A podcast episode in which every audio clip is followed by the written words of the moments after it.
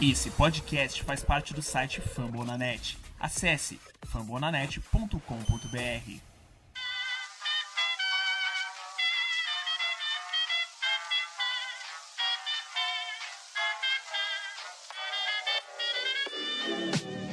Mais uma rebatida forte. E ela tá fora daqui! Uau! E ela disse adeus.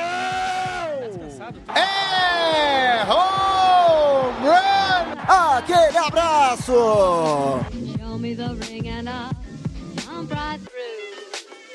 Batida. Eu sou o Thiago Mares, no Red Bulls Brasil no Twitter, o arroba Thiago Mares em todas as outras redes. E hoje a gente não vai falar de mamilos, mas vamos falar de coisas polêmicas, né? Cabeça de caixa d'água, Kevin Marley. Eu sei que isso você me ama, Thiago Mares. Eu sei que você me ama. Eu entendo como elogios, mas tudo bem. Estamos aqui para mais uma rebatida e vamos falar dessas polêmicas. Eu gosto de falar de polêmica, Mares. É da hora.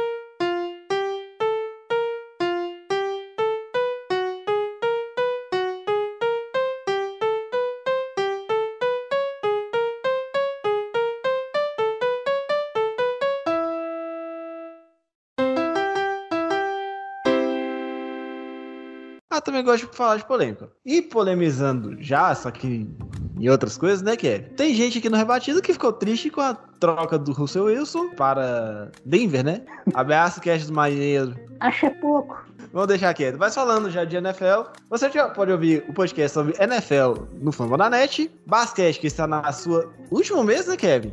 Exatamente, é o último mês da temporada regular. Vamos falar isso mais, mais detalhadamente lá no, em uma live do, do Fambonanet. Então, se esse episódio for publicado depois, já vai estar lá salvo. E se não foi publicado ainda, então se prepare. Essa semana ainda vai aparecer. Você pode ouvir também o Icecast e o Tic Tac Go, que é o hockey. E o hockey também tá chegando ao fim da temporada regular. Vai Blues. Ligas menores com o Shows do Show. Quer ouvir sobre seu time favorito? Sem problema. Você tem os podcasts de clubes de NFL, MLB, NBA e NHL. Ok, você quer ouvir, você quer ler o que, que no- os nossos podcasters falam ou suas opiniões? Acesse fambonanet.com.br.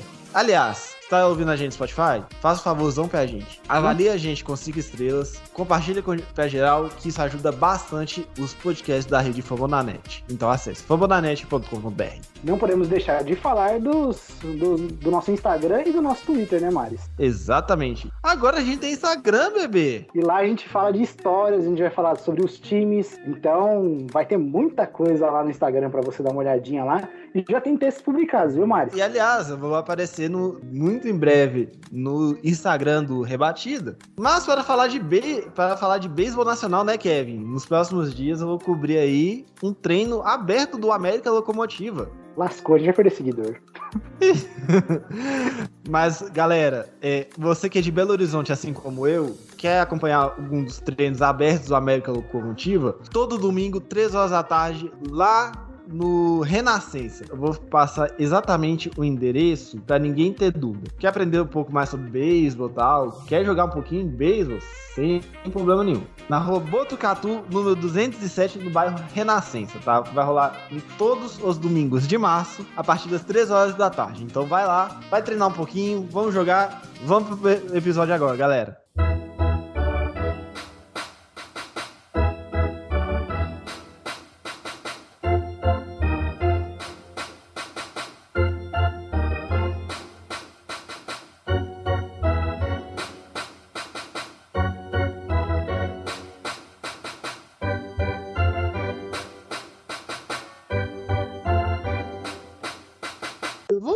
Esquenta, né? Vamos falar um cara que nunca entrou no Hall da Fama, mas não por incompetência, por extrema competência, só que ele tem um pequeno, grande mancha, né? Uma pequena, tô sendo. É uma pequena hipérbole, na verdade. Um fato muito importante, né? O que que Pete Rose e Joe Jackson têm em comum? Os dois foram banidos, né? Então, eu acho que essa é a coisa mais comum entre eles, né? E assim, levemente parecido às polêmicas que eles estão envolvidos, né? Falando sobre a carreira do, do Pete Rose, o cara, cara, ele era um, um jogador e também foi um técnico excelentíssimo, né, mano? Ó, a gente pode ver que todos nós devemos conhecer a história de Pete Rose, o homem que atendia pelo apelido de Charlie Hustle. Dominou a MLB de 1963 a 1986. Naquela época, Rose ganhou três títulos da World Series, três títulos de rebatidas, um NL MVP, duas luvas de ouro, o prêmio de Rookie of the Year e fez 17 aparições no All-Star. Assim, e não se esqueça que ele lidera a MLB de todos os tempos em jogos disputados, 3.562,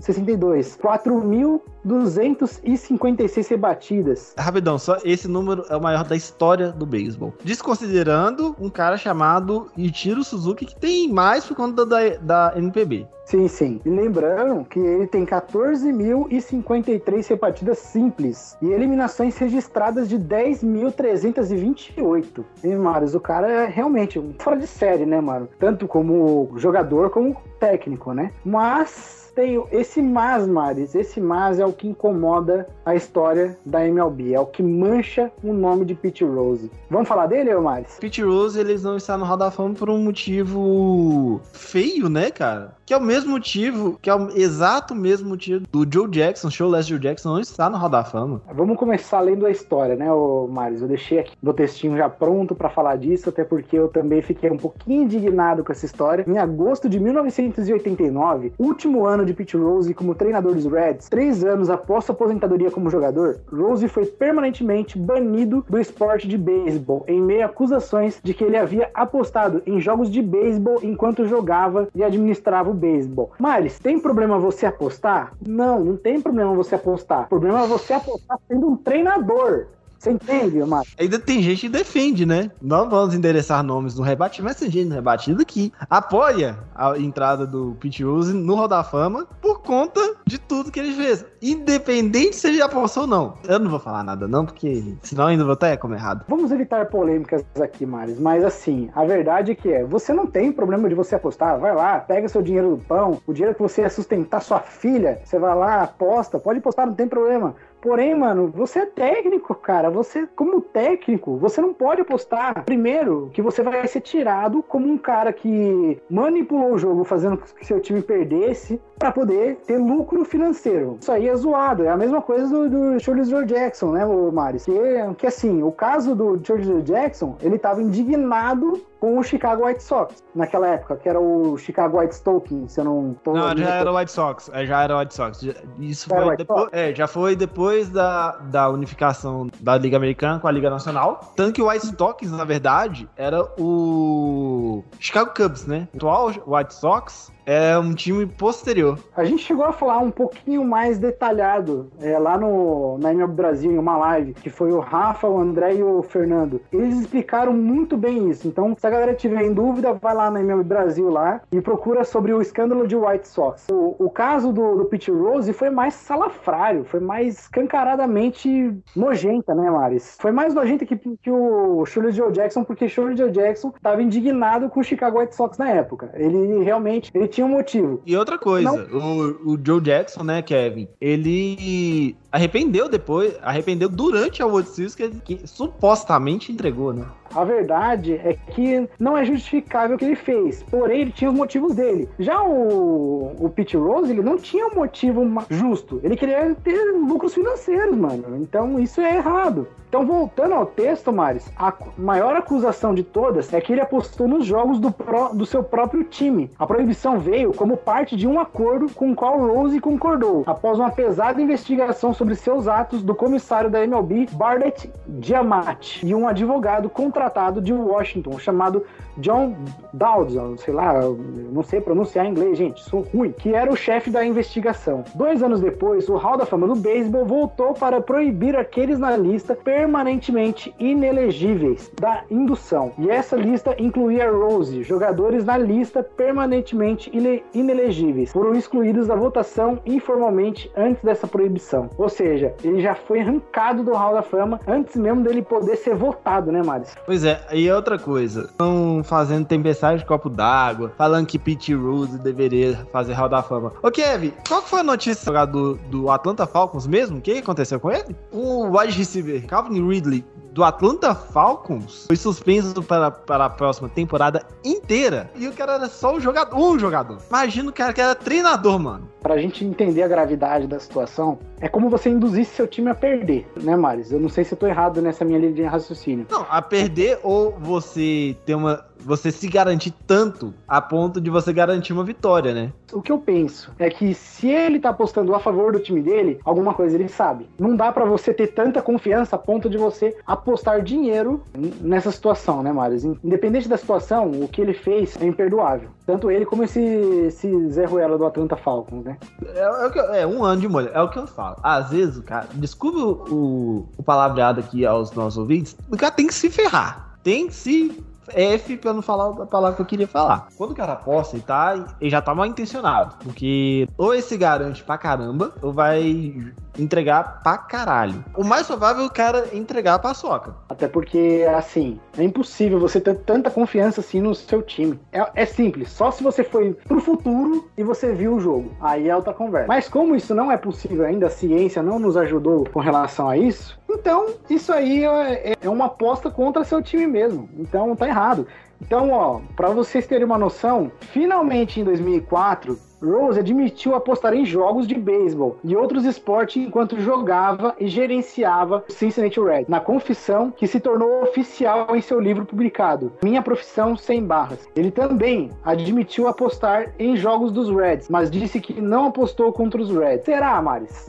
Eu acho que eu ainda estendo mais um pouquinho ainda. Será que só apostou nos Reds? Sabendo de jogos de outros times que fez uma manipulação ali, só que ninguém pegou, não teve como comprovar, né? Porque quando foi isso? 94, né? se ele aposta em outros jogos, basicamente ele tem informações. E se ele te- teve informações, o cara foi cuidadoso para que não vazasse nenhuma informação. Mas eu não sei, mano. É, isso aí é uma teoria só, é uma teoria. Não, sim, claro, mas vamos pensar, vamos pensar de uma, de uma forma bem, bem analítica, bem forense. O ano era 94. Como é que a gente vai conseguir traçar um histórico, sendo que não tinha a computador na época, mesmo nos Estados Unidos, pensando nos Estados Unidos. Não era um negócio avançado, você não tinha como verificar o histórico, você não tinha como rastrear quem que apostou, quem deixou de apostar e quem passava os dados para ele. Que né, análise de dados existe eu acho que Se eu tiver ganado, o, a média de rebatida no beisebol é é contada desde os anos 20, basicamente.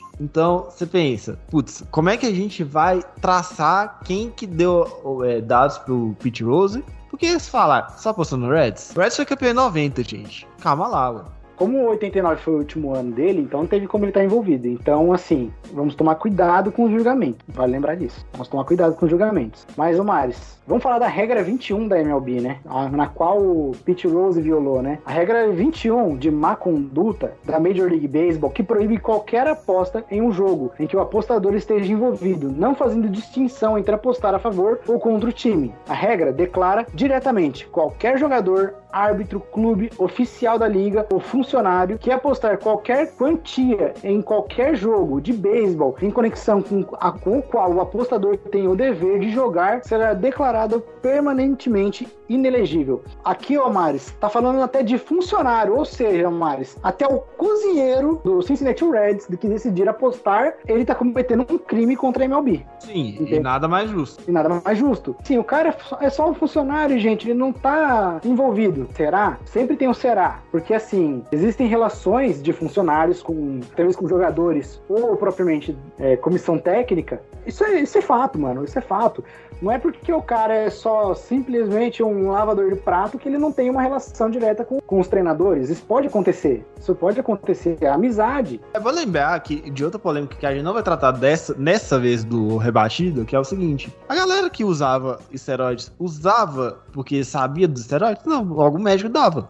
Você tem que partir desse pressuposto. A questão dos esteroides dá um rebatidas de 4 horas. Não vamos entrar neste mérito por enquanto. Mas, todos os jogadores, eles não vão fazer tudo. Ah, o jogador ele vai apostar. Não, todo no beisebol todo mundo é ligado de alguma forma. A Sim. gente cansa- cansou de falar isso. Beisebol, se você, se você tiver um cara só, Mike Trout. Mike Trout, anos e anos lá no Angels. Angels nunca foi pro playoffs. Agora, talvez que tá, vai- pode conseguir ir com o Otani. Ou não, né? Ou não, mas, mas ainda assim, você depende muito do- de todo mundo. Você fala, ah, o cara não apostou sozinho, sabendo a cultura que tem no beisebol, me ajuda, né? Mas antes da gente passar pro próximo quadro, tem a defesa, né, mano? Tem a parte que a galera defende. Seria até interessante a gente comentar um pouquinho sobre isso, né? Porque não há dúvida de que Pete Rose fez foi errado, isso é óbvio. Obviamente ele fez foi errado. E ele merece ser punido por suas ações. Ele estava quando aceitou a proibição vitalícia. No entanto, o Hall da Fama do beisebol precisa reconsiderar sua exclusão do maior rebatedor de todos os tempos. Discordo.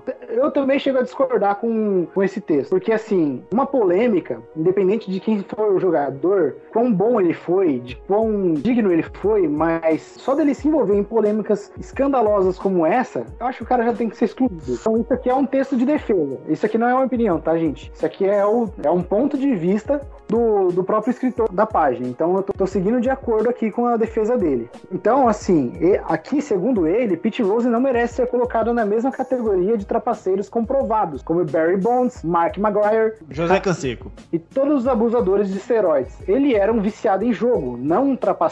E aí, Maris, com esse ponto de vista, o que, que você acha? Você Ele é um concorda? com... trapaceiro. Ele é, uma- ele é mais trapaceiro até que a galera que usou esteroides. Mas é, um- não deixa de ser um trapaceiro. Ah, mas é que ele teve maior, maior número de rebatidas na história do beisebol. Beleza. É um, é um negócio que eu sempre falo no rebatida e o pessoal, ah, não, nada a ver. Eu, particularmente, eu comprei essa briga. Que é o seguinte: primeira coisa. O Pete Rose jogador tem que ser desassociado do Pete Rose treinador. Não é a mesma pessoa, cacete. Se você desassocia uma pessoa por conta. Ah, porque ele fez uma merda de quando treinador, você vai ter que passar pano. Pra, muita, pra muito nego aí que. Ah, ele usou esteroide fora. Não deixou de ser um jogador. Ele matou uma pessoa fora. Teve caso. A gente sabe que teve caso. A gente, ninguém tá negando. Tem até uma história da, da NFL, cara, que, que parece que é um filme, né, Maris? Ou é um documentário agora, lá da Netflix. Mas se eu não me engano é um filme. Tem, tem sim, tem sim casos é, extra-campos, Ah, são É ridículos. o caso do O.J. Simpson, pra dar um exemplo. Isso, isso. É o caso do O.J. Simpson que o Kevin tá falando. Mas assim, a gente sabe que nego na, na MLB já matou, já fez cacete. Dia de família,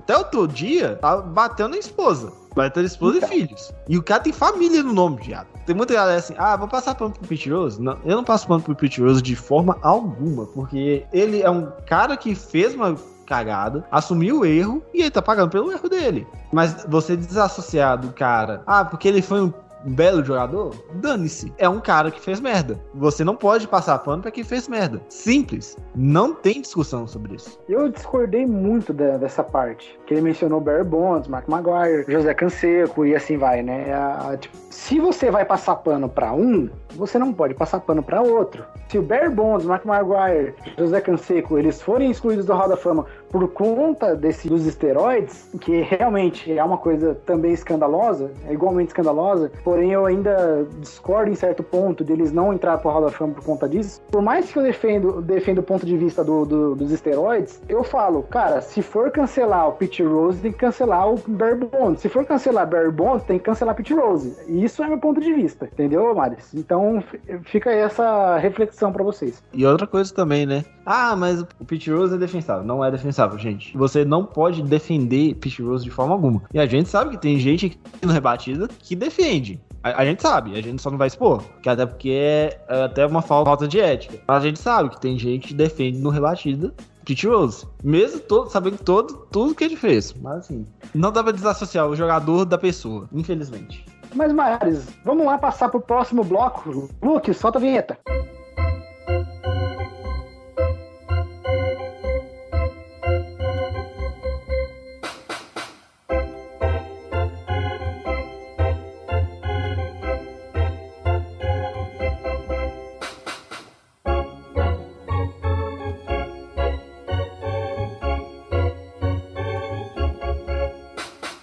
Mas, Maris, vamos falar desse carinha que a gente tanto ama, né? Que é o Trevor Bauer. Porém, eu queria falar um pouquinho da polêmica que ele tá envolvido. Eu vou, vou explicar o que que é. Que se chama Spider Tech.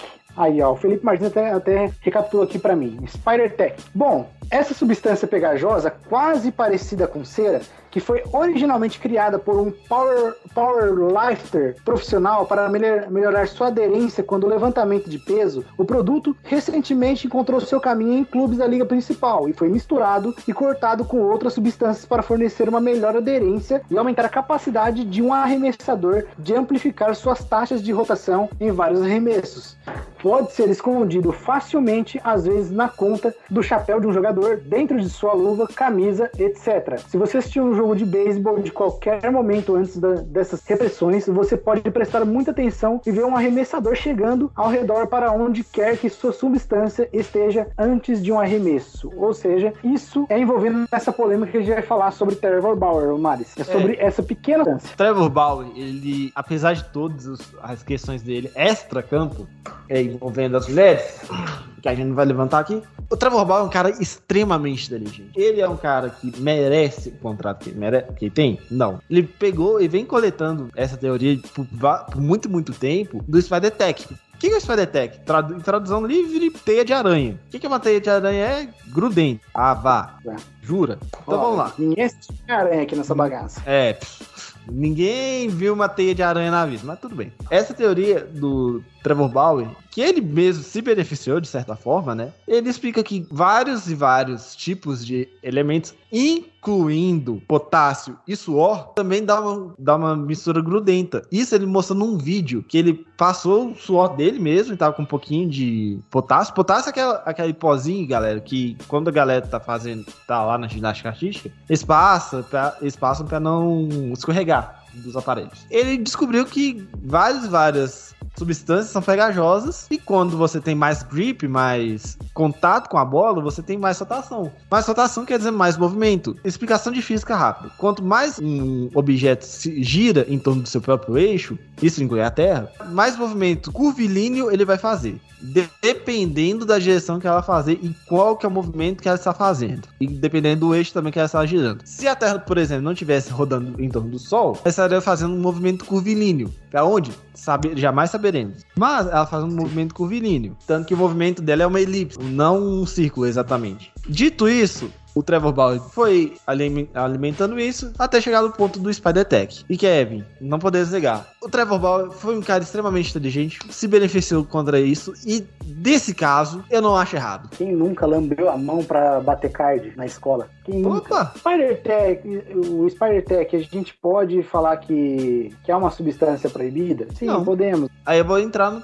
no meta. Depende do que que é. Por exemplo, pode potássio e suor. Como é que você vai negar isso pra um jogador? Pode potássio É. se o jogador leva pro, pro montinho tranquilão. Agora a gente tá falando de uma substância. Posso parecer falando besteira agora, mas tem, tem umas controvérsias. É por isso que a, gente, que a gente tá aqui com dois pontos de vista diferentes. Se é verdade que a gente discorda de uso de esteroides, que é realmente para o uso físico do atleta, para ele ter mais força, mais potência no braço, por que, que a gente tá querendo passar um pano para essa substância? Que, que vai caso, facilitar e ajudar no, no arremesso do, do pitcher. Você entende, Maris? Se liberar o Spider Tech, tem, tem que fazer a liberação de esteroides. Se for proibir o uso de esteroides, também tem que proibir o Spider Tech. Aí é que a gente vai discordar. Primeira questão: o Spider Tech, dependendo do, do que você tá utilizando, por exemplo. Se você tá usando piche, por exemplo, para entrar, aí beleza. Aí eu concordo que tem que ser proibido, porque já é um elemento proibido, já conhecido sabidamente que é proibido. Mas, por exemplo, pó de potássio. Se você passar pó de potássio na sua mão, vai fazer muita diferença. Você vai ter um pouquinho mais de gripe, mas vai fazer uma diferença. Ah, mas misturou com suor. Beleza. Aí é um cara que descobriu alguma coisa. Você não tem como impedir um pitcher de suar. Você pode impedir Não. um pitcher de levar pitch, por exemplo. Você pode impedir um, o pitcher de levar super bonder na, na luva. Concordamos com esse ponto, certo? Sim. Qual que é o problema dos esteroides, de- dos anabolizantes? Você vai ter uma melhora física, física do seu corpo em detrimento dos outros jogadores. Não é um negócio que você tá vendo que você pode controlar ali e você tá fazendo escondido. Não é, você tá vendo o cara fazer. Por isso que não, eu não considero igual os esteroides, entendeu? Se você olhar, eu mandei uma estatística do Trevor Bauer de 2015 para 2020. Você vê que de- depois do uso do, do Spider Tech, melhorou muito os dele. O ERA dele até baixou, para você ter uma noção. O que, que pode me convencer? Eu não vejo como ser convencido de, de, de que isso não é errado. Porque eu, eu, na minha cabeça, isso é errado sim, mano. Que agora eu vou, de certa forma, eu vou me jogar no buraco. Cansei de falar, ah, os esteroides eram proibidos. Os eram proibidos na época. Algumas substâncias que eu falei aqui, que eu falei que eu acho que é permitido deve ser proibido? Aí a gente entra num ponto. A gente vai proibir o cara suar? Não tem como. É natural do corpo. O Spider Tech, ele é substância. Não, a substância, Assim, beleza. O Spider Tech sim, mas o, você, o cara fazer, fazer um elemento, um material que está dentro do permitido, está dentro dos materiais permitidos você utilizar dentro de um cano de beisebol, aí não tem, não tem problema nenhum.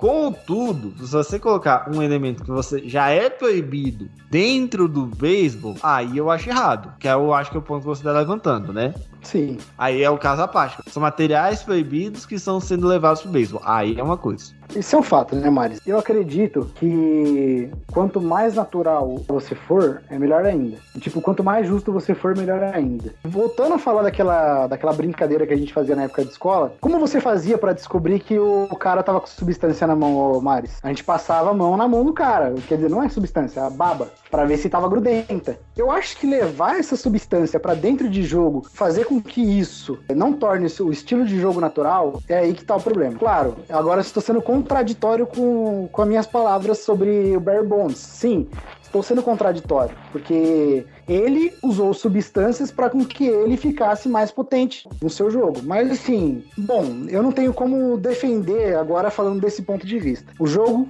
de beisebol ou qualquer outro tipo de jogo tem que ser o mais natural possível. O problema é que hoje nenhum esporte é 100% natural, né? Não, nenhum, sim, a gente sabe disso. Muitas polêmicas envolveram jogadores de futebol, muitas polêmicas envolveram jogadores de basquete. E no beisebol não ia ser diferente, isso é óbvio. É uma contradição que eu fiz. Eu sei que eu estou me contradizendo nesse ponto, mas, Mas dentro, essas- dentro da legalidade tá valendo tudo. A partir do momento que o cara está fazendo algo de errado, todo é sabido que o cara tá fazendo algo de errado e que ele continua fazendo coisas erradas. Aí eu sou obrigado a concordar com você, mas dentro da legalidade, nada a declarar. É, vamos esperar as, umas futuras discussões sobre a MLB, porque assim, os esteroides levaram tempo para poder ser proibido, né? Vamos esperar as futuras Não, esteroide já era proibido desde a época dos esteroides. O problema é que eles conseguiram, eles arrumaram um esqueminha lá em São Francisco pra, enfim, findando nossas polêmicas, quando depois de 40 minutos falando groselha sobre Spider Tech, falando do outro lado da,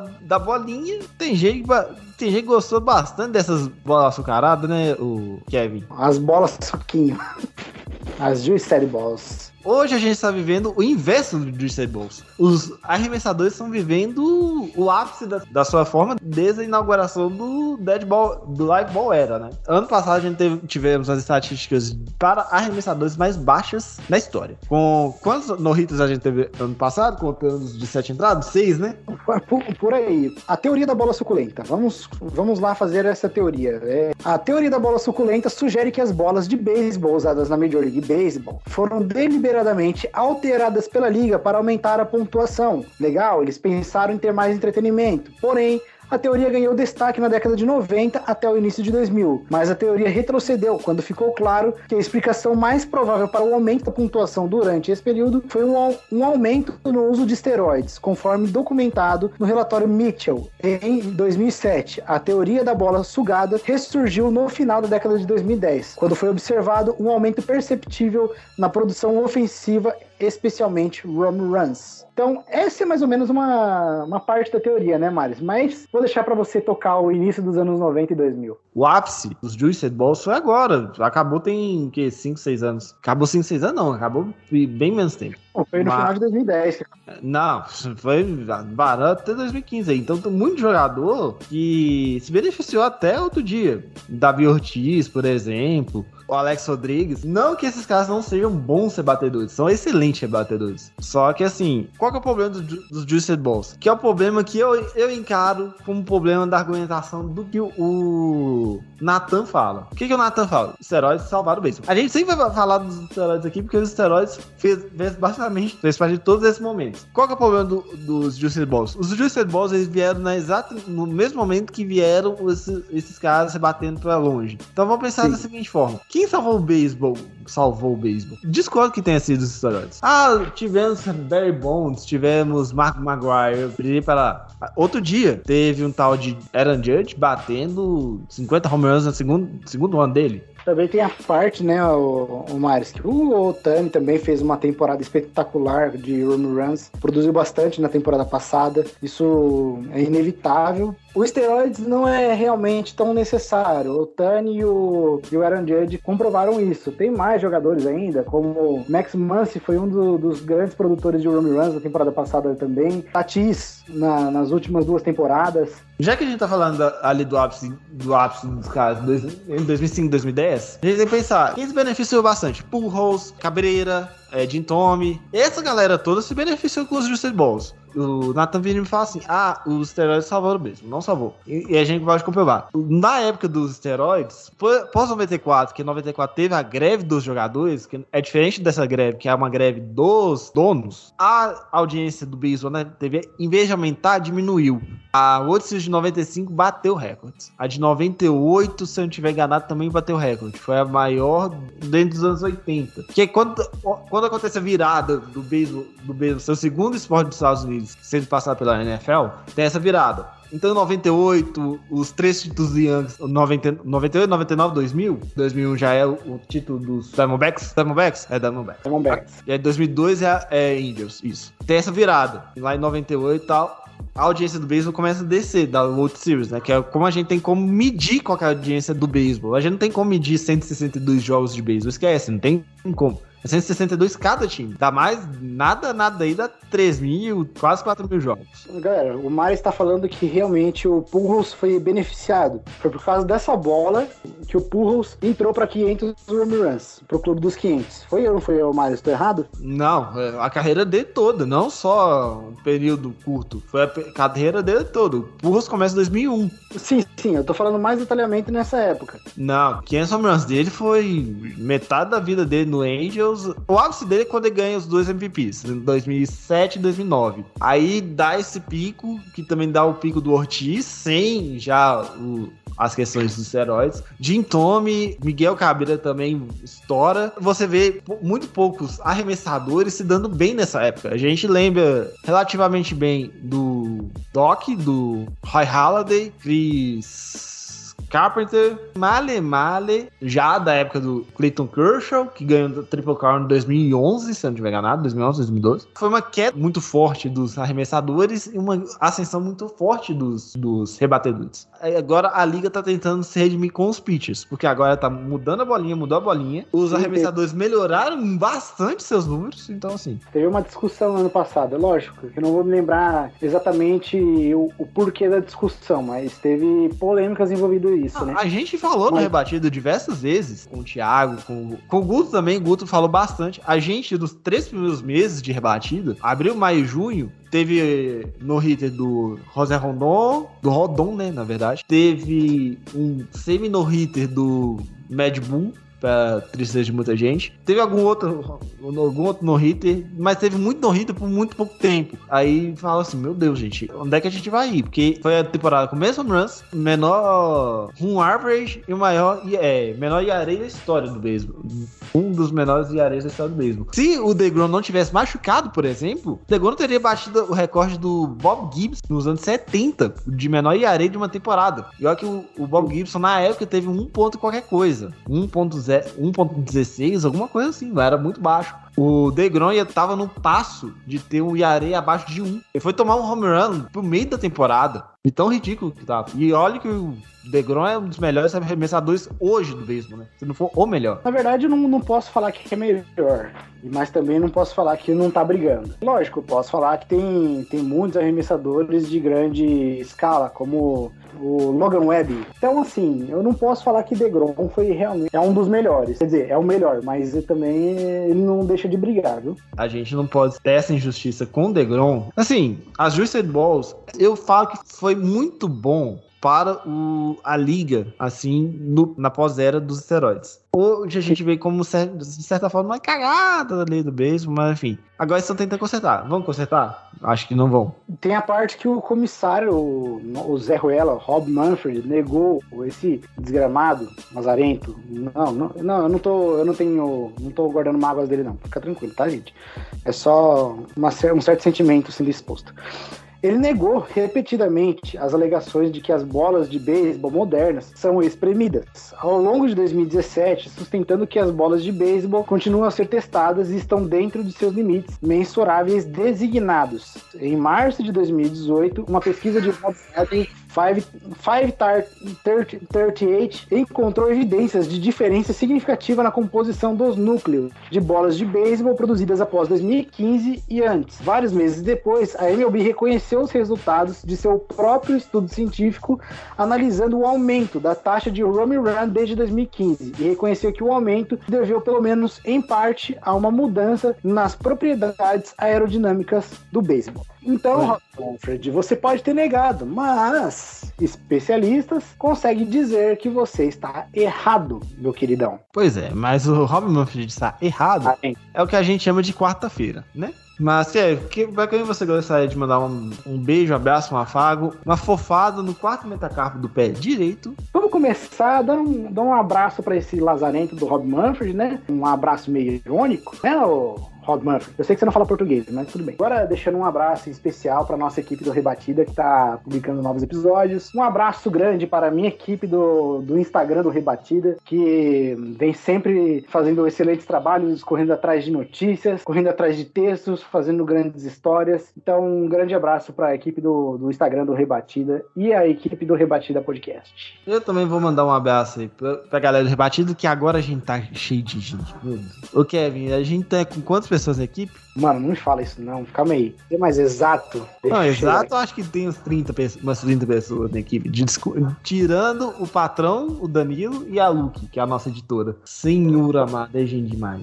Integrantes. 29 pessoas. Mas 29 pessoas. Galera, a gente tá produzindo basicamente um rebatida por dia. Isso é coisa demais. Eu, que a gente, eu e o Kevin, a gente é o que menos produz. Imagina a galera que mais produz. É dois por semana. Fácil, tranquilo. Eu e o Mari somos aquela, aquela equipe que aparece de vez em quando pra encher seu saco. É, por- Mas tá- porque vocês não podem perder o costume da gente falar groselha na internet, né? Exatamente. Pre- precisa ter dois integrantes do Rebatida pra falar merda, então tamo aqui. Aí, a gente tá cumprindo essa função. Kevin Marley de Abreu, gostaria de adicionar mais alguma coisa a este episódio, querido? Só foi os abraços mesmo que eu queria deixar. Vamos ficar atento com mais projetos que estão por vir. Meu ainda tem mais um, porém não posso divulgar agora, até porque não vai fazer parte da grade. Mas vamos lá, galera. Só lutando pra ter mais conteúdos pra vocês, galera. Então é isso, senhores. A gente fica por aqui, a gente volta a qualquer momento. Então, galera, beijo pra vocês, até a próxima.